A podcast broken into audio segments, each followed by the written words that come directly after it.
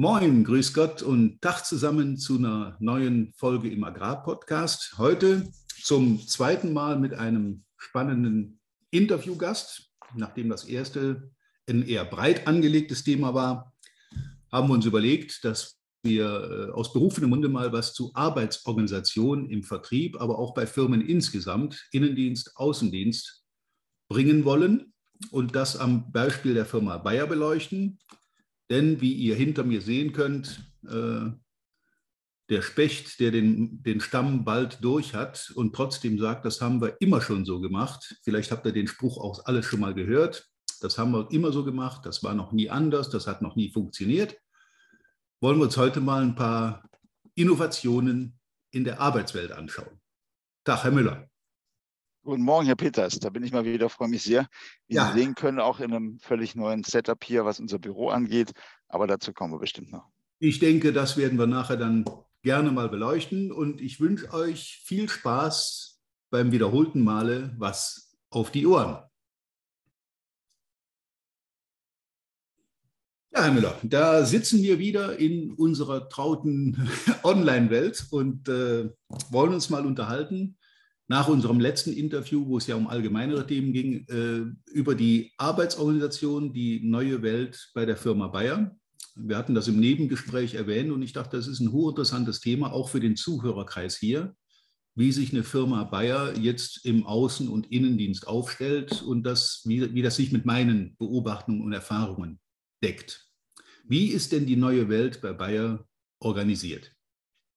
Ich kann mich noch sehr gut erinnern an das, an das äh, exakte Datum fällt mir nicht mehr ein, aber an den Tag, ähm, der 20., 21., 22. März 2020, ähm, als wir eigentlich in den ersten Lockdown gingen. Ähm, und da haben wir unser damaliges Büro, die sogenannte Zentrale in Langenfeld, ähm, gewissermaßen geräumt. So jeder hat seine, seine notwendigen Habseligkeiten mitgenommen, die man braucht, um von zu Hause aus zu arbeiten. Mhm. War völlig unsicher. Äh, wird das denn eigentlich alles klappen? Wie soll das denn gehen? Also die Server werden alle über Nacht zusammenbrechen, wenn wir uns alle quasi äh, im Büro ausstöpseln und zu Hause wieder anstöpseln. Ähm, und siehe da, also die erste große Überraschung, nach ein paar Tagen, wo es dann wirklich mal einen Schluck aufgab, aber es waren wirklich nur ein paar Tage, ähm, funktionierte das seitdem einwandfrei im Hause Bayer. Und da muss ich wirklich sagen, ähm, das war der Moment, wo ich echt von unserem Unternehmen auch begeistert war. Alle schimpfen in ihren Häusern immer über IT und so weiter. Aber das war eine echte Krisensituation, muss man ja wirklich mal so aussprechen. Und, ähm, und es lief. Natürlich muss das Ganze optimiert werden. In den Wochen, Monaten danach haben wir auch aufgerüstet im wahrsten Sinne des Wortes und haben die IT-Infrastruktur geschaffen, äh, die man braucht. Und seitdem wird die immer weiter perfektioniert. Dazu gehörten ja auch dann die Softwarehäuser, die immer wieder neue, ähm, relativ schnell neue Entwicklungen ähm, äh, von, von Microsoft Office-Paketen und so weiter mhm. ähm, auf den Markt gebracht haben, die alle auch für das Homeoffice dann auch kompatibel waren und uns das Homeoffice-Arbeiten auch ähm, weiter ermöglicht haben. Mhm. Ja, und dann ging es los. Aber dann stand ich auch schon ganz schnell vor der Fragestellung, okay, wie, wie können wir denn die alten Prozesse und die alten Tätigkeiten der Vergangenheit vor allem auch in unserem, wir sind, wir sind Markenunternehmen. Ne? Wir stehen für, wir stehen für nicht nur für Markenprodukte, sondern auch für Markenberatung. Ja? Also wirklich qualitativ hochwertige Beratung. Das ist unser, unser Competitive Edge. Und wie kriegen wir das denn jetzt auf einmal in einer Pandemiesituation ähm, zum Kunden hm? und, und nach wie vor als, als Vorteil eingesetzt? Und dann sind sie ganz schnell beim Thema Digitalisierung, ähm, aber relativ homemade. Ne? Ja. Also es war wirklich so, dass wir, dass unsere, unsere Außendienste, die Vertriebsberater, ähm, mit ihrem iPhone ähm, aufs Feld gegangen sind, ähm, mit entsprechenden Hygienevorschriften, die zu, berücksichtigt war, zu berücksichtigen waren und, und, und. Mhm. Und haben dann angefangen, erstmal relativ einfach ihre ähm, Beratungsvideos zu drehen. Und mittlerweile haben wir, mittlerweile in der Summe haben wir jetzt ähm, das Ganze professionalisiert. Ich mache mal so ein Fast Forward ähm, in die Gegenwart. Ja. Wir haben gesagt, das wird bleiben. Ähm, deswegen haben alle unsere ähm, Vertriebsmitarbeiter und unsere Berater ähm, haben, wenn Sie so wollen, eigene Abschnitte auf, ähm, auf unserer Website, wo sie ihre, ähm, ihre Beratungsvideos für ihre jeweilige Region, für ihr Verkaufsgebiet hochladen können und dementsprechend auch den Kunden mitteilen können. Das ist also geblieben. Und die Dinger sind über den Zeitverlauf immer professioneller geworden. Es war sagenhaft. Ich meine, wir haben ja wie jedes große Unternehmen auch unsere Vorschriften, welche Software wir haben dürfen, verwenden dürfen und so weiter.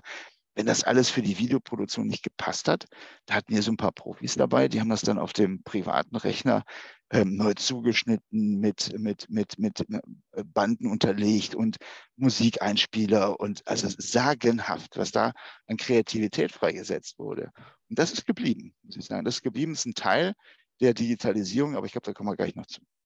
Also ich finde das sehr interessant, diese Beobachtung, weil ich kann mir an das Datum noch sehr genau erinnern, äh, als mich der Lockdown erwischt hat. Das war Freitag, der 13. 2020. Hey. Da war ich unterwegs von der Burg Warberg nach Hause. Ich hatte da vier Tage Live-Training mit einer Gruppe gehabt. Und darunter war ein Südtiroler und ein Österreicher. Die waren im Training mit dabei. Und die wussten an dem Freitag nicht, ob sie noch nach Hause und über die Grenze kämen, weil da gab es in Österreich und Südtirol schon den, den Katastrophenfall und Lockdown und Ausgangssperre und so weiter. Ja, und mich haben dann unterwegs nach Hause an dem Freitagnachmittag die ersten E-Mails erreicht mit Absagen von Live-Trainings für die Folgewoche und für die darauffolgende Woche. Und ich habe dann das Handy ausgemacht und bin weitergefahren und habe auch das Wochenende nicht mehr in die E-Mails geguckt, weil ich wusste, nächste Woche läuft kein Training. Du hast also Zeit, äh, unfreiwillig. Ähm, ja, und dann äh, war es tatsächlich so, dass die nächsten zwei bis drei Monate erstmal gecancelt waren. Verschoben, abgesagt, äh, Hotels zu und so weiter.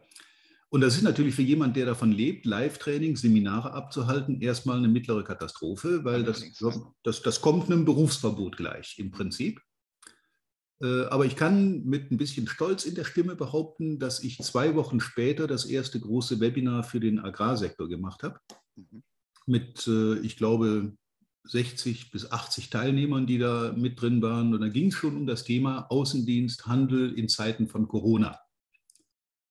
Und ich bin, das kann ich mit äh, ein bisschen Koketterie behaupten, äh, ein DAO. Also äh, der dümmste anzunehmende User, was IT angeht. Äh, ich arbeite jetzt nicht mit Tipex in meinen Word-Dokumenten, aber es ist schon so, dass ich mich da auch ran gewöhnen muss. Aber wir hatten äh, sechs, sieben Jahre im Vorfeld schon mal angefangen, hier in meiner Truppe Online-Trainings zu entwickeln mit Filmaufnahmen und so weiter, haben unglaublich Geld versenkt und ganz, ganz viel Zeit da reingesteckt. Aber es wollte damals vor sechs bis sieben Jahren kein Kunde dieses Thema äh, aufgreifen. Ja. Also meine bestehenden Kunden, Mensch, keine Reisekosten, keine Hotels mehr, wann du willst, wo du willst, wie du willst, Online-Training. Es wollte keiner haben, wir bleiben bei Live. Mhm. Das hat allerdings den Vorteil gehabt, dass ich dann, als das mit Corona passierte, relativ schnell die Schublade aufziehen konnte und sagen, wir haben so ein paar Konzepte, die können wir jetzt eins zu eins umsetzen.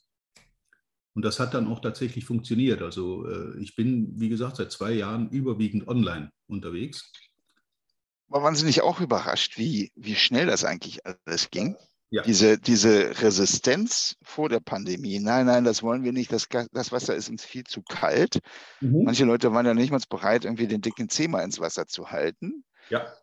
Ich mit Händen und Füßen gewehrt. Dann kam die Pandemie und irgendjemand hat uns von hinten in das kalte Wasser ähm, ja. geschubst und siehe da, so nahezu alle konnten perfekt schwimmen und es ging weiter und vor allem unheimlich schnell. Ich bin überrascht, wie schnell das eigentlich ging. Egal, ob das ähm, ob das, sagen wir mal, technische Unterstützung war, was ich eingangs erklärt hatte, die mhm. IT-Infrastruktur und so. Ja. Aber auch die Bereitschaft hat sich auf einmal total geändert. Und dann, dann haben die Leute und teilweise auch die größten Kritiker, ähm, die es in der Vergangenheit nie haben wollten, waren auf einmal die größten Befürworter, ja, vom Saulus zum Paulus gewandelt. Und ähm, wie, wie, schnell das ging, muss ich sagen, hat mich überrascht, freudig überrascht. Ich glaube, wir müssen nur aufpassen, dass all das, was wir auch ein Stück weit erreicht haben, ich finde, vieles haben wir erreicht. Das war nicht nur eine Notlösung, sondern es ist ein Schritt oder mehrere Schritte nach vorne gewesen, ja. dass wir das nicht wieder verlieren. Ne? Mhm. Ähm, dass wir dann sagen, nein, nein, wir wollen unseren alten Kaiser Wilhelm der, der Arbeitsorganisation wieder haben. Wir, wir marschieren jetzt wieder zurück und wir haben jetzt nur noch Präsenzmeetings. Mhm. Und, ähm, und ich setze mich wieder für, für einen Flieger, für, für, ein, äh, für ein Meeting in den Zug und fahre nach München oder Berlin oder sowas. Mhm. Ich, das ist ja alles teilweise auch Unsinn gewesen. Ne? Gut, und so betrachtet ge gebe ich Ihnen völlig recht. Ich finde übrigens die Metapher mit dem kalten Wasser sehr schön. Ähm, da hat ein Kollege mal den Spruch geprägt, äh, das Wasser wird nicht wärmer, wenn du später springst. Ja, genau. Also irgendwann muss man da mal reinhopsen und gucken, was passiert. Äh, ja, und dann muss man es einfach tun. Und, und äh, die Leute, die das nicht mitgemacht haben, die geraten tatsächlich auch zunehmend ins Hintertreffen. Das sehe ich auch in der Praxis draußen. Mhm. Ich habe gestern, ein gestern Live-Training gehabt, wo es dann darum ging, Neukundenakquise, das ist ja oft so ein Thema, was gerne äh, etwas ungeliebt be bearbeitet wird. Und ich habe dann da postuliert, dass ich äh, erst Termine mit, auch mit neuen Kunden, die ich jetzt noch nicht kenne, grundsätzlich online mache. Mhm. Ich fahre nirgendwo mehr hin, hunderte von Kilometern, um ein Erstgespräch zu führen, um dann herauszukriegen, dass wir doch nicht zueinander passen. Das kann ja passieren.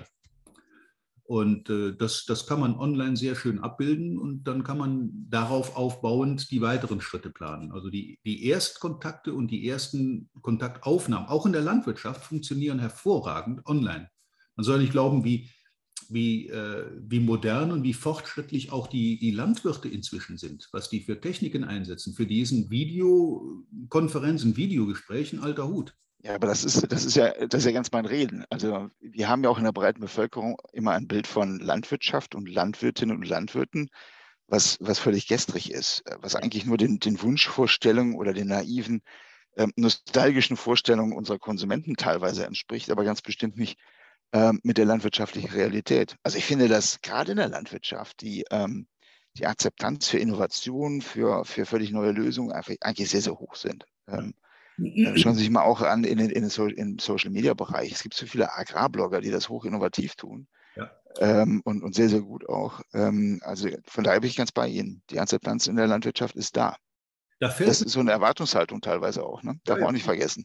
In dem Zusammenhang fällt mir tatsächlich auch auf, das soll jetzt nicht als böse Kritik rüberkommen, aber die Handelslandschaft hinkt da so ein bisschen hinterher, wenn ich das so beobachte. Also äh, Landhandel, Genossenschaften, also am Agrarsystem mit Beteiligte, in der Agrarsparte Tätige, sind da zum Teil noch etwas zurückhaltend mit der neuen Welt und die Landwirte sind da auch, glaube ich, fast fortschrittlich als ihre Partner. Manchmal. Das gilt nicht für viele, aber ich fallen da gerade so zwei, drei Beispiele ein, wo ich sagen muss, Leute, ihr müsst mal über eure Arbeitsweise, über eure Vorgehensweise im Markt nachdenken. Die Beobachtung teile ich. Ähm, auch teilweise, also das ist natürlich ein Durchschnittswert, über den wir hier sprechen. Da gibt es Ausreißer nach oben, nach unten. Ja. Ähm, aber grundsätzlich teile ich Ihre Beobachtung auch mit Sorge ein Stück weit, weil ähm, sowohl ähm, die, die, Kunden des, des Landhandels, also der Landwirt, ist er schon einen Schritt weiter und hat entsprechende Erwartungshaltung. Darum geht es ja als Kunde. Mhm. Ähm, aber auch wir als, als vorgelagerte ähm, Inputstufe, also als Industrie, mhm. wir brauchen auch Partner, die eigentlich auch mit unserer technologischen ähm, Entwicklung Schritt halten, äh, mit, unseren, mit unseren Marketinginstrumenten mithalten und sowas. Und äh, wenn, wenn Sie dann zwischen, zwischen Industrie sozusagen und Landwirt zwischendurch dann irgendwo so eine ähm, Unterbrechung eigentlich der Kette haben, ne? in Sachen Beratung, Kommunikation, ähm, aber insgesamt auch moderne Prozesse, auch, auch Geschäftsprozesse sind ja oftmals, also sind ja erstmal die, die Grundlage für viele ähm, Elemente der Digitalisierung. Ja? Wenn es da hapert, dann kommen da Störungen, dann kommen auch Ineffizienzen rein. Und das, das ist schwierig für alle Beteiligten. Ja, das ist so. Das beobachte ich. Also gut, wie gesagt, es sind Einzelfälle. Ich, man kann auch sehr, sehr positive Beispiele rausnehmen. Äh, die da auf einem sehr, sehr guten Weg sind und auch äh, Vorreiter sind in vielen Dingen und, und auch Sachen ausprobieren. Das berühmte kalte Wasser, die da einfach mal reinspringen und machen jetzt mal und gucken, was passiert. Weil man kann auch nicht jeden Schritt komplett vorplanen. Ich habe, wie gesagt, vor sieben, acht Jahren mal Online-Trainings entwickelt, die wollte kein Mensch haben. Jetzt ist das ein kleiner Wettbewerbsvorteil für mich und meine Gruppe. Und ob? Da so ein bisschen Erfahrung auch im Vorfeld schon hatten und, und das auch nutzen können jetzt, zumindest teilweise. Ein paar Sachen haben sich in den sieben, acht Jahren ja auch verändert. Aber äh, so die, die, die Grundanlage dessen, was wir damals entwickelt haben, können wir sehr gut heute in die Tat umsetzen. Mhm. Dank, dank Corona hätte ich jetzt beinahe gesagt. Mhm. Ja, dank, ähm, ja, dank Corona, das klingt in der Tat ein bisschen merkwürdig. Das ist bei uns ähnlich. Das hat aber auch viele also viele Dinge auch radikal umgestellt. Beispielsweise Langenfeld gibt es seitdem nicht mehr. Also äh, im, im Dezember letzten Jahres haben wir Langenfeld abgeschlossen und zurückgegeben die Schlüssel an den, an den Eigentümer. Mhm. Wir sind jetzt beispielsweise hier am, am Standort Monheim in der globalen Division, mhm. dort wo Bayer Crop Science äh, beheimatet ist, sind wir jetzt buchstäblich untergeschlupft, weil wir halt alle festgestellt haben, ähm, mit der Intensität in, wie in der Vergangenheit brauchen wir beispielsweise auch keine Bürogebäude mehr. Ne? Wir haben jetzt hier, mhm. wir haben jetzt hier ein Stück, wir haben im Grunde genommen haben wir hier so, so einen Faktor ähm, 1 zu 2, dass sich zwei Mitarbeiter einen Arbeitsplatz teilen. Mhm. Ähm, diesen Arbeitsplatz, wenn sie ihn denn brauchen, ähm, müssen Sie über, über eine Buchungs-App ähm, sozusagen reservieren für den Tag, für die Stunden, wo Sie hier im Büro sind.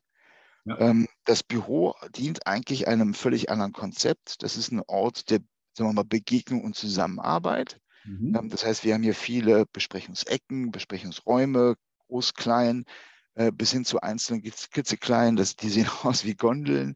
Ähm, da können Sie sich zu zweit reinsetzen und an einem Thema zusammenarbeiten. Und eigentlich der Arbeitsplatz, der individuelle, dient nur der Überbrückung von irgendwelchen Wartezeiten oder aber für Kolleginnen und Kollegen, die nur wirklich nicht, partout nicht zu Hause arbeiten können. Ne? Dem müssen wir natürlich auch die Chance geben, einen Arbeitsplatz zu haben. Aber ähm, das ist ein völlig neues Arbeitskonzept. Also weg von dem, von dem Arbeitsplatz, wo ich die Gelegenheit hatte, den Wimpel von meinem Kaninchenzüchterverein und das Foto meiner Familie irgendwie abzustellen.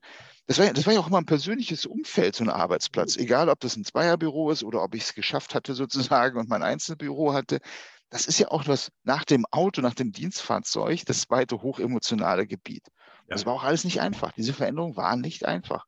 Heute kann ich eigentlich mit Fug und Recht behaupten, dass die Leute sehr, sehr angetan sind von dem, was wir hier geschaffen haben, von dem neuen Prinzip, mhm. weil wir versucht haben, wirklich die Vorzüge der Zeit, der, Pand der Pandemiezeit, nämlich Flexibilität, ähm, Integration von Vereinbarkeit von ähm, Familie und Beruf, ähm, das Einsparen, ich habe es heute Morgen wieder erlebt, das Einsparen von lästigen Stauzeiten auf dem Weg ins Büro und, und, und. Kennen wir alle, ne? Die ganzen Vorzüge wollten wir vereinbaren damit, dass wir aber auch wieder soziale Kontakte brauchen. Wir wollten wieder zusammenarbeiten. Das Thema der Kollaboration an, an einem Ort ist auch wichtig. Soziale Begegnung. Das haben wir versucht, in ein Konzept zusammenzupacken. Und das gilt übrigens für alle. Also ähm, das ist ja nun mal ein Podcast, das kann man nicht sehen, aber wenn man mich sehen könnte, Sie können es, ähm, sieht man im Hintergrund, dass ich genauso wie alle anderen auch meinen Platz zu buchen habe und, ähm, und sitze hier genauso wie, wie alle anderen Kollegen in, in diesem ähm, Office-Setup. Ähm, ist, glaube ich, auch eine ganz, ganz wichtige ähm, Botschaft, dass das von allen getragen wird, auch vom, auch vom Führungsgremium. Ja, also man hat Ihnen sozusagen Ihr eigenes Chefbüro entrissen. Genau. Und ganz ehrlich, ich ähm, fand das sowieso, das war viel zu groß, das war eigentlich permanent leer, weil ich viel unterwegs war. Ähm, das ist total ineffizient. Wenn ich ehrlich bin, habe ich mich da nie wohlgefühlt und halt das, habe das auch für absolut ähm, übertrieben gefühlt. Also nur weil weil, weil, jemand sozusagen an der Spitze einer Organisation steht, braucht er doch nicht ein, das, größte, das größte Büro. Das ist ja auch so ein Konzept der Vergangenheit. Ähm, ja, dieses Statusdenken, äh, was Dienstfahrzeuge angeht, das ist vielleicht noch ein bisschen vorhanden. Also je größer das Auto, desto besser die Position. Je mehr PS, desto höher in der Hierarchie. Das, das gibt es natürlich. Äh gibt es bei uns aber in der Form, Entschuldigung, an der Stelle gleich unterbreche, gibt es in ja. der Form ähm, auch nicht mehr. Wir haben jetzt eben äh, vor kurzem unsere neue ähm, Autopolitik äh, beispielsweise erklärt. Da fangen wir an, dass äh, ab Juli diesen Jahres die komplette Flotte bei Bayer ähm, von Dienstwagen auf ähm, Elektrofahrzeuge, reine Elektrofahrzeuge umgestellt wird. Okay. Das ist natürlich eine große Herausforderung für uns in den beiden Außendienstorganisationen, für den Pharmateil. Da geht es aber offen gestanden noch, weil die meistens auch in, in, in Metropolregionen unterwegs sind. Für uns, unser Außendienst ist zu 100 Prozent im ländlichen Raum auf der, ähm, auf der Strecke. Und äh, da müssen wir uns das jetzt erstmal angucken, wie wir das ähm, momentan und dann schrittweise umgesetzt bekommen, weil es halt zwei limitierende Faktoren gibt. Das eine ist die, die Reichweite der Elektrofahrzeuge, da haben wir schon die großen ausgewählt. Ähm, aber das zweite ist halt auch das Tankstellennetz sozusagen, ne? ähm, um, um die Elektrofahrzeuge aus, ähm, aufzutanken und ähm, nicht so tödlich im Außendienst wie Wartezeiten. Also das ist ja dann ein völliger Leerlauf. Mhm. Ähm, da müssen wir uns mal was überlegen. Da setzen wir uns einen Piloten auf, gucken uns das an. Mhm. Ähm, aber in diese Richtung wird es auch in Zukunft für eine Außendienstorganisation gehen. Ja, ich kann da von eigenen Erfahrungen berichten. Ich fahre jetzt seit inzwischen äh, ja, gut fünf Jahren oder etwas über 70.000 Kilometer um den Kirchturm herum voll elektrisch mit Solarenergie. Ähm, das geht mit so einem Kleinwagen für die Pendelstrecken von Büro oder zum Einkaufen. Alles, was um den Kirchturm herum passiert, funktioniert das gut. Ich kann mit dem Ding aber keine Strecke machen. Der hat eine Reichweite von 130 Kilometern, 120 Kilometern, im Winter auch mal weniger.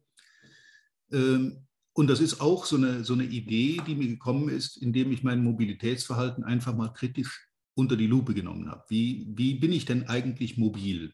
Richtig. Und dann kam heraus, dass der Weg von und zur Arbeit, also das typische Pendeln, was man so hat, äh, einen Großteil ausmachte im Laufe eines ganzen Jahres. Und dass die allermeisten Strecken, und das deckt sich auch mit Erhebungen, die offiziell gemacht wurden, ähm, dass die, die durchschnittliche Fahrstrecke pro Tag und Pkw irgendwo zwischen 30 und 40 Kilometer beträgt zurzeit. Das ist der nicht für einen Außendienst, aber für jemand, der durchschnittlich statistische Mittel sein Auto fährt. Und das kann heutzutage jedes Elektroauto abbilden. Und bei mir kam noch dazu, dass ich eine Solar, eine, eine Photovoltaik auf dem Dach äh, installiert habe und den Strom nicht speichern konnte und das mir auch zu teuer war und der Einspeisevergütung, die war zu gering. Und dann ist die Frage, was machst du mit dem Strom, den du produzierst, aber nicht irgendwie gut verwerten kannst? Tanken. Und dann lag es nahe, da ein Elektroauto dran zu hängen für die ganzen Kurzstrecken, die so passieren. Und ich kann Ihnen sagen, wenn ich unterwegs bin, mal wieder im Live-Training irgendwo, wenn ich dann also mehrere Tage unterwegs bin, dann prügelt sich mein Büro um dieses Elektroding, um damit fahren zu können. Der steht dann jedem zur Verfügung, wenn ich nicht da bin. Und er wird tagsüber vor dem Büro mit Solarenergie geladen, zumindest im Sommer. Und äh, ja, man kann unproblematischer und auch billiger eigentlich heutzutage nicht mehr mobil sein. Mhm. Da gibt es ja. Äh, gute Erfahrungen von meiner Seite damit.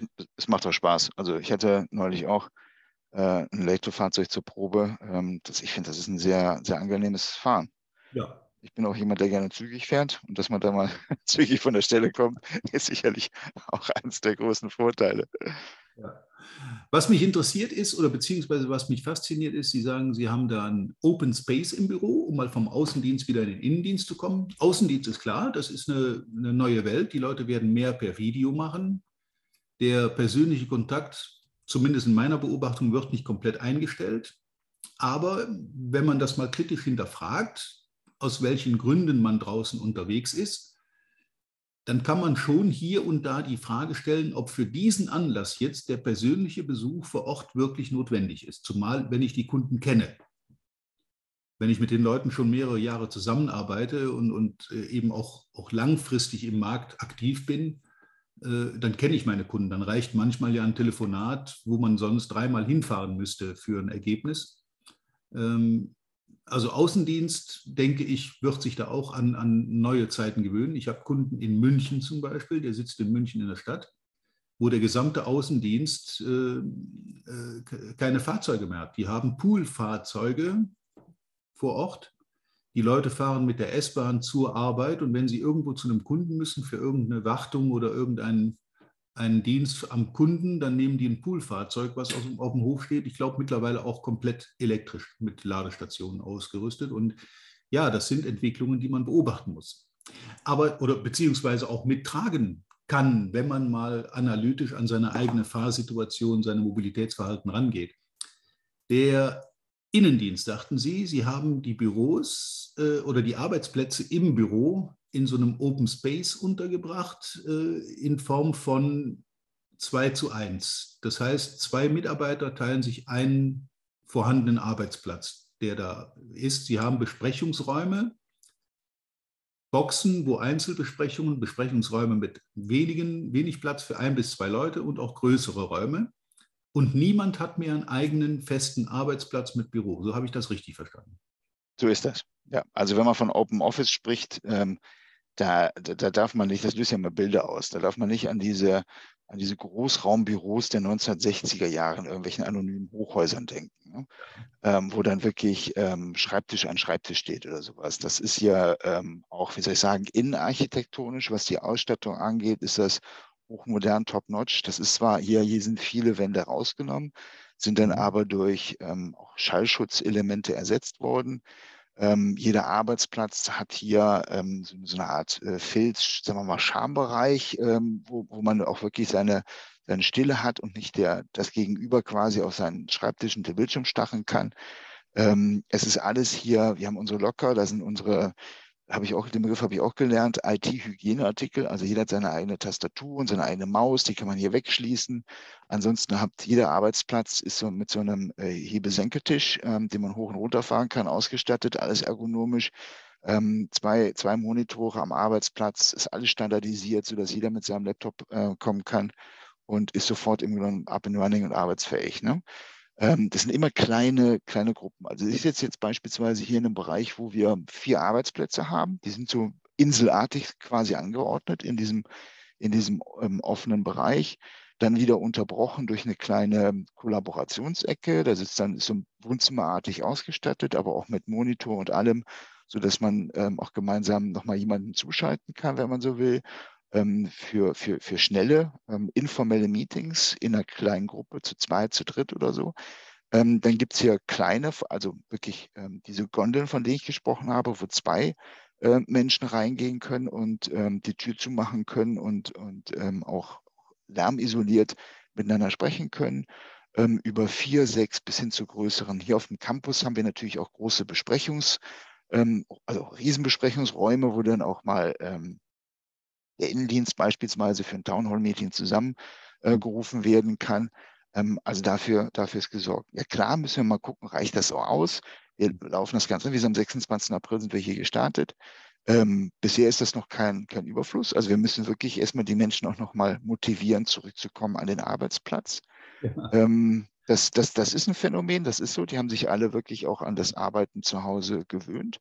Mhm. Ähm, so ist der umgekehrte Fall. Am Anfang war es so, ich kann partout nicht zu Hause arbeiten. Ich muss die Sondererlaubnis haben, wieder ins Büro zu gehen am Anfang der Pandemie. Heute ist eher der umgekehrte Fall. Äh, so ist das. Aber deswegen ist auch wichtig, glaube ich, dass wir auch als Führungskräfte da alle mitziehen und auch im Grunde genommen das vorleben, was wir in Zukunft uns für, von der Organisation wünschen, vorstellen. Das, das müssen wir jetzt erstmal selber auch, auch leben. Da müssen wir uns auch dran gewöhnen dass wir halt auch regelmäßig nochmal hier sind, ähm, die Zeit nutzen.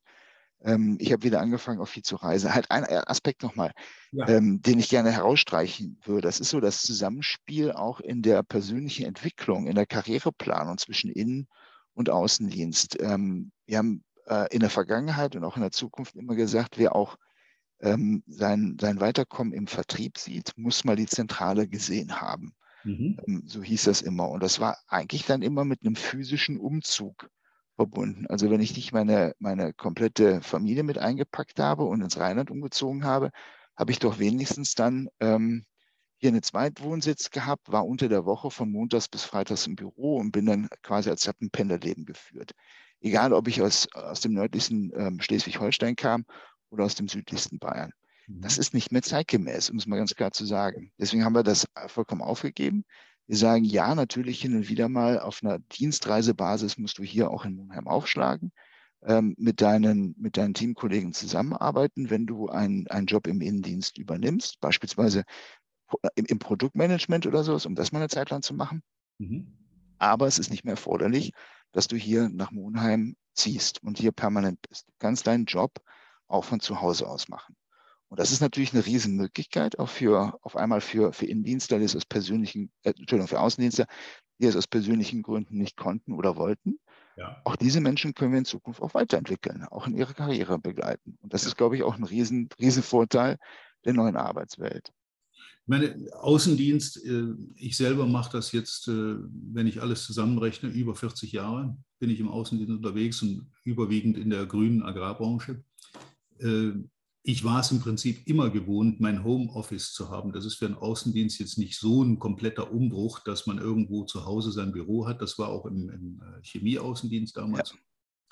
Ja. Ähm, für, für die ist es eigentlich Normalität, weil man fährt ein, zweimal im Jahr in die Zentrale, wenn es irgendwelche größeren Dinge zu besprechen gibt und dann war es das auch schon. Den Rest verbringt man in seinem Gebiet. Äh, der Innendienst wird sich da äh, wahrscheinlich am meisten umstellen müssen, aus meiner Beobachtung. Ähm, und ich sehe da natürlich auch Folgen, nicht nur für die Autoindustrie, weil eben weniger Firmenwagen gebraucht werden für solche Tätigkeiten, sondern auch für die Immobilienwirtschaft. Ne? Denn Gewerbeimmobilien, die in der Form so nicht mehr genutzt werden oder mit wenig, viel weniger Platz auskommen, da entwickelt sich auch im Immobilienmarkt so einiges an Umbrüchen von Firmen, die jetzt äh, ja, sich dezentralisieren und diese großen Zentralen irgendwo in Ballungszentren einfach nicht mehr brauchen. Mhm. Ja, das ist so. Da gibt es auch für den ländlichen Raum halt auch Chancen, ne? dass die Leute ähm, im, jetzt nicht, vielleicht nicht komplett JWD, aber doch so im, ähm, im, im Metropol- oder stadtnahen ländlichen Raum ähm, einfach bleiben und dann hin und wieder mal ein, ein zwei Mal die Woche oder alle zwei, alle 14 Tage mal ins Büro fahren oder sowas. Ich habe das auch in meinem Bekanntenkreis erlebt, was da auf einmal für Flexibilitäten ähm, entstehen, mhm. auch arbeitgeberseitig, die man, die man sich vor zwei, zweieinhalb Jahren noch überhaupt nicht vorstellen konnte. Ja. Ähm, das ist phänomenal. Also jetzt jemand wieder in seine, in seine hessische Provinz-Heimatstadt umgezogen, die hatte mitten in Köln in einem, bei einem Pharmaunternehmen ähm, ihren, ihren Job und das war vor zweieinhalb Jahren völlig undenkbar. Ja. Da musste man von montags bis freitags vor Ort sein. Mittlerweile muss sie einmal im Monat, äh, muss sie dann mal für, für ein oder zwei Tage reinkommen. Das war es dann. Ja? Also es ist genau das, was ich meine. Und, und so gesehen, ja klar, die, die, der Außendienst war schon immer an das Arbeiten im Homeoffice gewöhnt, das stimmt. Aber der Außendienst hat jetzt die Möglichkeit, nicht nur Außendienst, sondern auch Innendiensttätigkeiten im Homeoffice zu machen, mhm. wenn er mhm. sich ähm, oder wenn sie sich halt weiterentwickeln will. Ne? Und das ist halt bei uns auch das Neue. Unter uns gesprochen, vielleicht auch mal als Appell formuliert, weil Sie, das, weil Sie den Handel auch äh, erwähnt haben.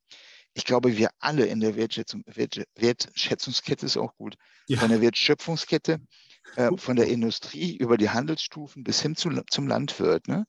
Ähm, wir, müssen, wir sind ja auch alle Arbeitgeber wir alle konkurrieren um die gleichen Arbeitskräfte, um auch, vor allem auch um, um die jüngeren Generationen. Das ist Grundvoraussetzung vieler. Ich kenne das ja selber aus Einstellungsgesprächen.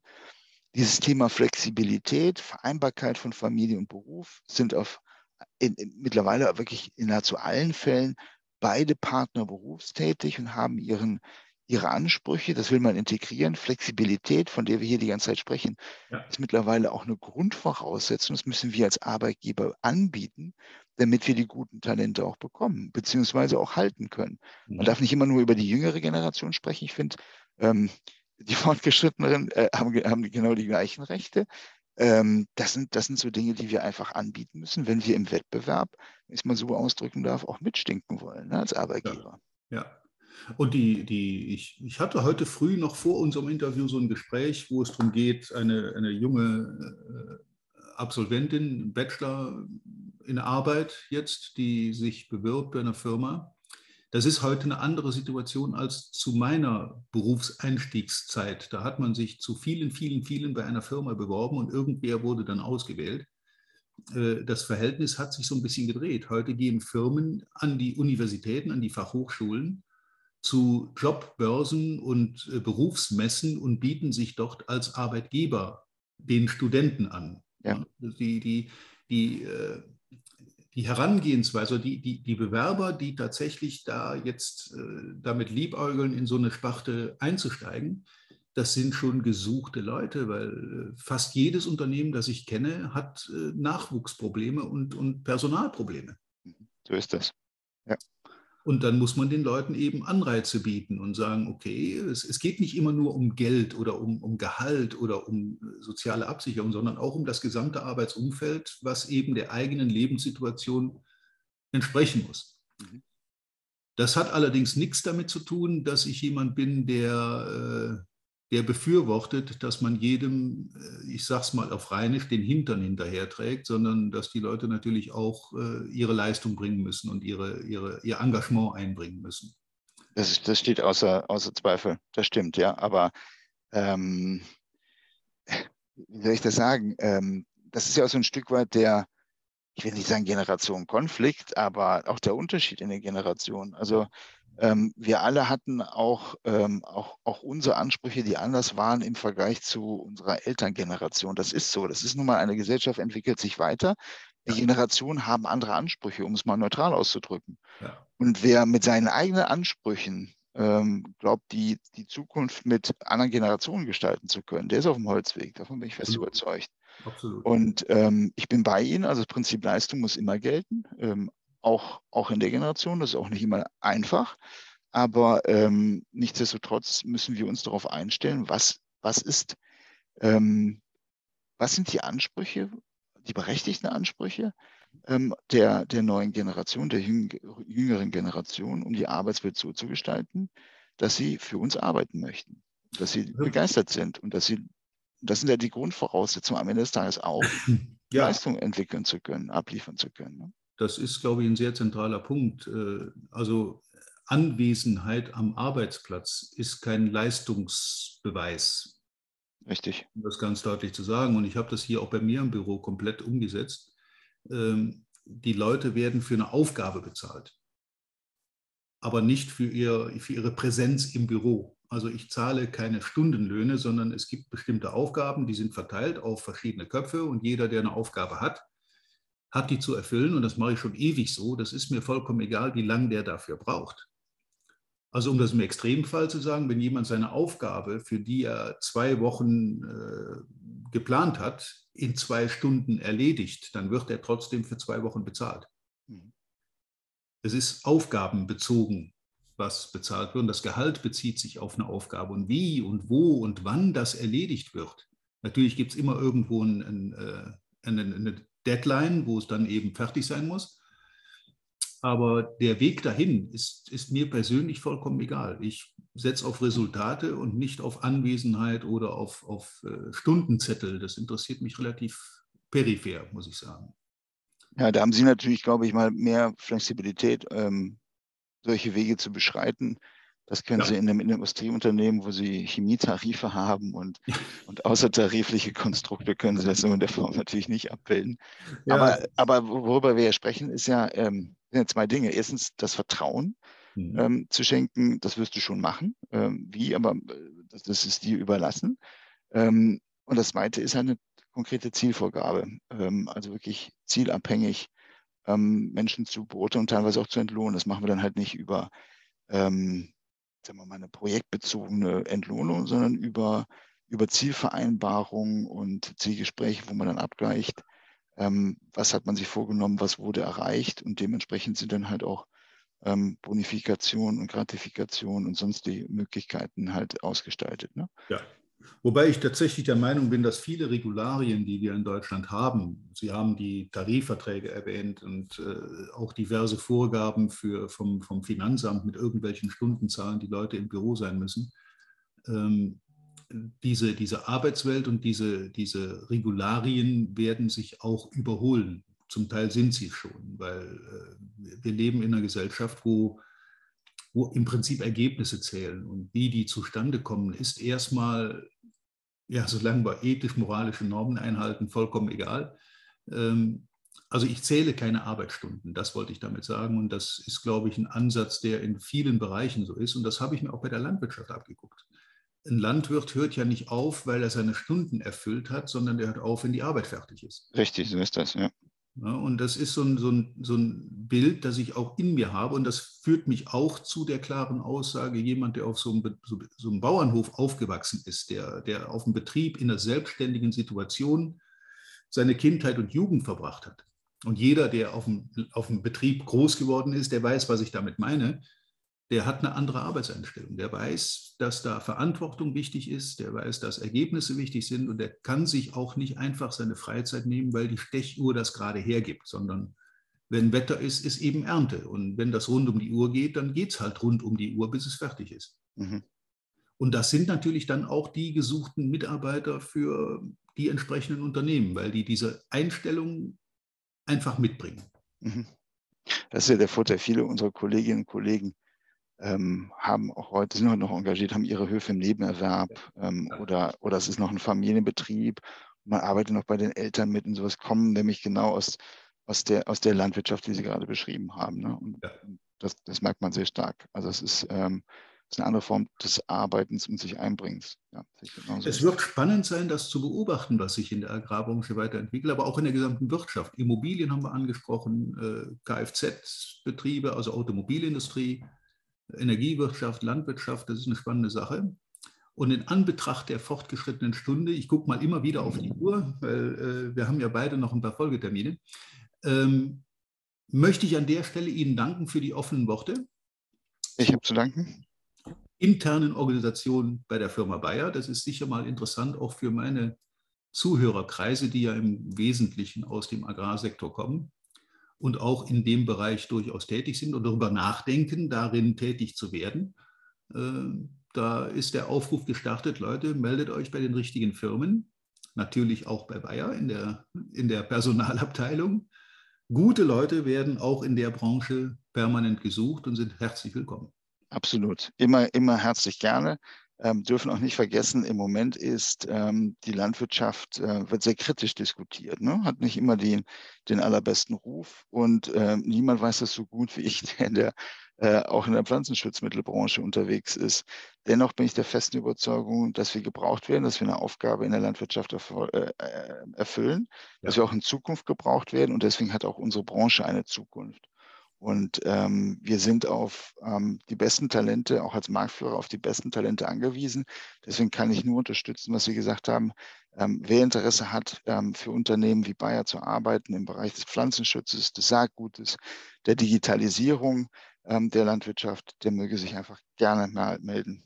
Ja, Kontakt stelle ich natürlich gerne her. Sehr gerne. Den Leuten äh, und äh, ich kann mich dem Aufruf nur anschließen. Also äh, zusammenfassendes Wort von meiner Seite zum Thema Landwirtschaft. Es wird sich noch einiges verändern. Wir werden sicher auch noch Betriebe verlieren werden. Äh, es werden vielleicht weniger Betriebe, die noch spezialisierter möglicherweise sind.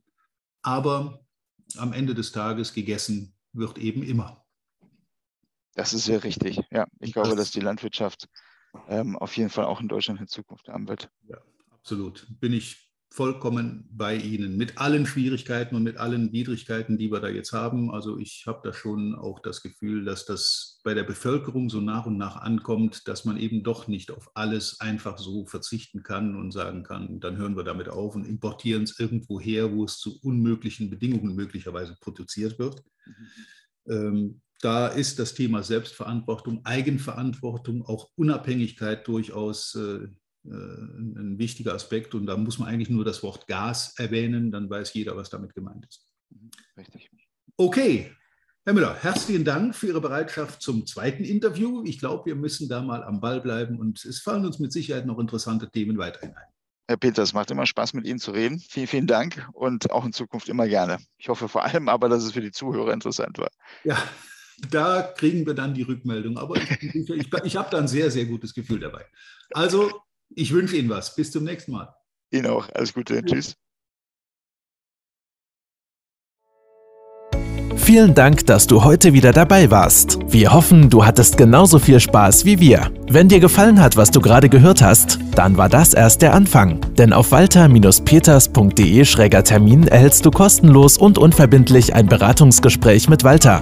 In diesem 30-minütigen, völlig kostenfreien Erstgespräch erarbeitet Walter mit dir einen Schritt-für-Schritt-Plan, den du direkt anwenden kannst. Du lernst zum Beispiel, wie du deinen Umsatz innerhalb weniger Wochen deutlich steigerst, wie du mehr Neukunden für dich gewinnst und deine Verkaufsgespräche erfolgreich abschließt. Da Walter immer nur eine begrenzte Zahl von Anfragen bearbeiten kann, warte nicht zu lange. Denn Fakt ist, wer weiterkommen will, braucht einen Experten. Walter hat mit über 40 Jahren im Vertrieb und 15 Jahren als Trainer schon zahlreichen erfolgreichen Unternehmen dabei geholfen, ihre Umsätze massiv zu steigern und Kundenverhandlungen deutlich zu vereinfachen. Wenn du also wissen willst, ob du für ein Erstgespräch in Frage kommst, geh auf walter-peters.de-termin und fülle das Formular aus. Bis zum nächsten Mal bei Erfolgreich im Agrarvertrieb, der Agrarpodcast. Wir wünschen dir reiche Ernte.